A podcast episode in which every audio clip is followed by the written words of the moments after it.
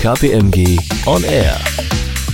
Herzlich willkommen. Verantwortung entlang der Lieferkette. Das ist heute unser Thema hier. Ich bin Kerstin Heuer, Chefredakteurin bei KPMG und ich freue mich, Enhei Cho, Partnerin Risk and Compliance Services, als Expertin an meiner Seite an Bord zu haben. Hallo, liebe Enhei. Hallo, liebe Kerstin, ich freue mich, heute dabei zu sein.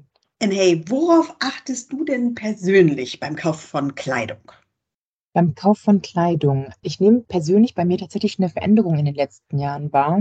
Also in erster Linie ist es schon noch so, dass mir das Kleidungsstück gefallen muss. Ja. Mhm. Aber je länger ich auch mit dem Thema zu tun habe, desto mehr oder desto wichtiger wird auch das Thema nachhaltige Kleidung. Und ich will schon wissen, wo die Materialien herkommen, wo es produziert wird und worauf der Hersteller beispielsweise Wert legt. Also worauf achte ich ganz konkret?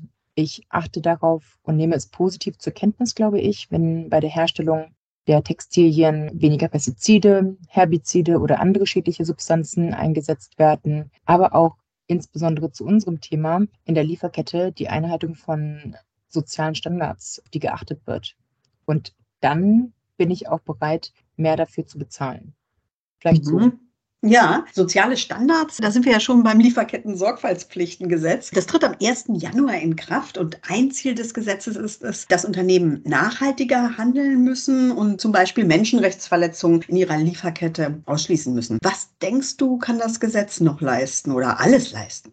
Also man muss ja fairerweise sagen, dass freiwillig nicht funktioniert hat und deswegen nun das Gesetz da ist. Und die Unternehmen müssen sich damit beschäftigen. Ja, ab dem 1. Januar sind alle Unternehmen mit mindestens 3000 Mitarbeitern von dem Gesetz betroffen und die müssen in ihrem eigenen Geschäftsbereich und in ihrer Lieferkette menschenrechts- und umweltbezogene Sorgfaltspflichten in angemessener Weise beachten. Und jetzt ist natürlich schon eine berechtigte Frage, was kann so ein Gesetz leisten? Ich glaube, im ersten Schritt ist auch ganz viel Aufklärungsarbeit notwendig, denn man merkt tatsächlich, dass sich jetzt Unternehmen und auch unterschiedliche Abteilungen, der Einkauf, aber auch die Nachhaltigkeitsabteilung, die natürlich deutlich mehr Historie und Fachexpertise hat, aber auch die Governance-Abteilungen, auch die HR-Abteilungen und ähnliches sich mit dem Thema beschäftigen. Und das führt natürlich dazu, dass es eine deutlich erhöhte Awareness gibt für dieses Thema. Und ein Beispiel wäre, wenn jetzt über das Beschwerdeverfahren ein Hinweis reinkommt, dass beispielsweise bei einem Zulieferer bekannt ist oder es auch Nachweise dafür gibt, dass menschenrechtsbezogene Sorgfaltspflichten nicht eingehalten werden, dann muss das Unternehmen entsprechend des Gesetzes jetzt handeln. Man kann nicht einfach sagen und mit den Schultern zucken und sagen, das ist ähm, in meiner Lieferkette oder das ist ein Zulieferer von mir. Man muss sich zumindest bemühen und das Thema angehen. Und das würde ich persönlich schon als großen Fortschritt erachten. So ein neues Gesetz bringt ja dann auch viele Prozessänderungen mit sich. Wie schätzt du das ein? Werden die Unternehmen jetzt hauptsächlich erstmal mit diesen Änderungen zu kämpfen haben, anstatt sich auf Nachhaltigkeitsinitiativen zu konzentrieren? Also für mich besteht da wirklich kein Widerspruch zwischen dem Gesetz und Nachhaltigkeitsinitiativen. Ganz im Gegenteil, um ehrlich zu sein, das Thema hinter dem Lieferketten-Sorgfaltspflichtengesetz sind Menschenrechte und in Teilen auch Umweltrechte. Und somit ist es auch selbst eine Nachhaltigkeitsinitiative. Das heißt, das LKSG erweitert das Thema Nachhaltigkeit auf die gesamte Lieferkette eines Unternehmens. Und zudem deckt man mit dem Thema Menschenrechte auch viel von der S-Säule innerhalb der CSRD ab. Und dementsprechend ist es wirklich kein Widerspruch. Es ist eine Nachhaltigkeitsinitiative auch. Du sprichst ja nun sehr viel mit unseren Kundinnen und Kunden.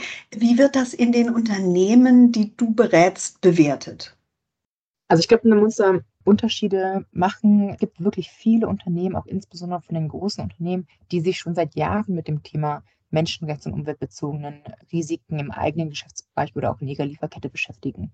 Das Ganze wurde jetzt quasi nochmal etwas formalisiert und auch die Unternehmen, die sich schon seit Jahren damit beschäftigen, mussten auch an der einen oder anderen Stelle nachjustieren. Dann gibt es aber auch viele, die in der Vergangenheit noch nicht so viel mit den Themen zu tun hatten. Und die haben natürlich jetzt einen extrem hohen Aufwand, denn es ist schon so, dass das Lieferketten-Sorgfaltspflichtengesetz tatsächlich auch Anforderungen mit sich bringt, die umgesetzt werden müssen. Etablierung eines Beschwerdeverfahrens. Die meisten Unternehmen haben bereits ein Beschwerdeverfahren, aber das LKSG bringt nochmal spezifische Anforderungen mit. Da muss man dann gegebenenfalls nachjustieren oder aber auch die Risikoanalyse im eigenen Geschäftsbereich in der Art und Weise, wie das LKSG die Risikoanalyse fordert, auf die Weise haben die wenigsten Unternehmen das in der Vergangenheit gemacht und dementsprechend ist natürlich schon der Aufwand ähm, sehr groß. Vielleicht noch ein Zusatz dazu. Die kleineren Unternehmen, die haben natürlich extrem damit zu kämpfen. Die haben nicht eine große Nachhaltigkeitsabteilung, die haben nicht eine große Qualitätsmanagement, eine große, riesengroße Einkaufsabteilung oder viele Mitarbeiter, die sich mit dem Thema in der Vergangenheit beschäftigen konnten. Und dementsprechend stehen die natürlich vor extrem großen Herausforderungen. Ist das denn für den Standort Deutschland ein Nachteil, dieses Gesetz? Also weil die Umsetzungskosten die Unternehmen stark belasten. Ich denke da an Made in Germany. Wird das jetzt sehr teuer? Nein, denn es wird ja zum einen nicht beim deutschen Lieferketten-Sorgfaltspflichtengesetz bleiben. Auch die EU arbeitet an einer EU-Lieferkettenrichtlinie, die dann für viele weitere Unternehmen in der EU gelten wird. Und zum anderen ist es sicherlich auch ein Vorteil, wenn Unternehmen sich mit den Risiken im eigenen Geschäftsbereich, aber auch insbesondere mit den Risiken entlang ihrer Lieferkette beschäftigen. Und das Thema resilientere oder nachhaltigere, sichere Lieferketten ist in Anbetracht der aktuellen geopolitischen Situation ja auch immer wertvoller und von enormer Brisanz und Wichtigkeit für die Unternehmen. Dementsprechend die Lieferkette zu kennen und zu wissen oder Transparenz in die Lieferkette zu schaffen, ist von enormer Wichtigkeit insgesamt. Du hast gerade vom europäischen Lieferkettengesetz gesprochen. Das sieht ja zum Teil strengere Richtlinien vor. Wird denn dadurch das deutsche Gesetz jetzt hinfällig? In der Tat. Die Anforderungen aus dem Entwurf der EU-Richtlinie sind nochmal deutlich schärfer als das, was das Lieferketten-Sorgfaltspflichtengesetz fordert. Darauf würde ich gleich nochmal eingehen. Aber ganz klar, wenn das europäische Gesetz kommt, dann muss das deutsche LKSG angepasst werden, damit es quasi die europäischen Anforderungen erfüllt. Da wird kein Weg dran vorbeiführen. Aber vielleicht zu den Unterschieden. Ein wesentlicher Unterschied zwischen den beiden Gesetzen ist, dass während das deutsche LKSG eine zivilrechtliche Haftung der Unternehmen ausschließt, drohen Unternehmen nach dem EU-Vorschlag Schadensersatzansprüche bei Nichteinhaltung der Sorgfaltspflichten. Ein ganz elementarer und wichtiger Unterschied. Und beispielsweise hat oder sieht der EU-Entwurf auch einen Klimaschutzplan vor, welches jedes Unternehmen zu erstellen hat. Und dabei soll sichergestellt werden, dass das 1,5 Prozent Ziel des Pariser Klimaabkommens eingehalten wird. Also es wird tatsächlich mit der EU-Richtlinie nochmal deutlich strengere Vorgaben geben. Und ja, man muss das deutsche Lieferketten-Sorgfaltspflichtengesetz dann nochmal anpassen. Wir bleiben also sicherlich noch länger im Gespräch dazu, Enhey. Auf jeden Fall. Das wird uns wirklich, das ist ein Thema, das wird uns noch länger beschäftigen und damit auch insbesondere natürlich alle Unternehmen, nicht nur in Deutschland, aber auch in der EU.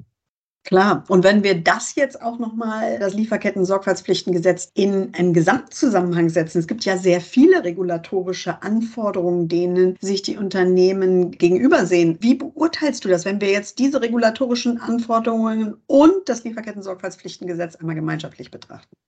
Ja, ich glaube, dass es dabei eine große Schnittmenge auch gibt. Ja, insbesondere wenn wir jetzt an die CSRD, also die Corporate Sustainability Reporting Direktive, denken und die Anforderungen aus der S-Säule, beispielsweise der ESRS-Standards zum Thema Own Workforce oder ähm, Workers in the Value Chain, dann gibt es da sehr viele Parallelen zu den Sorgfaltspflichten aus dem LKSG.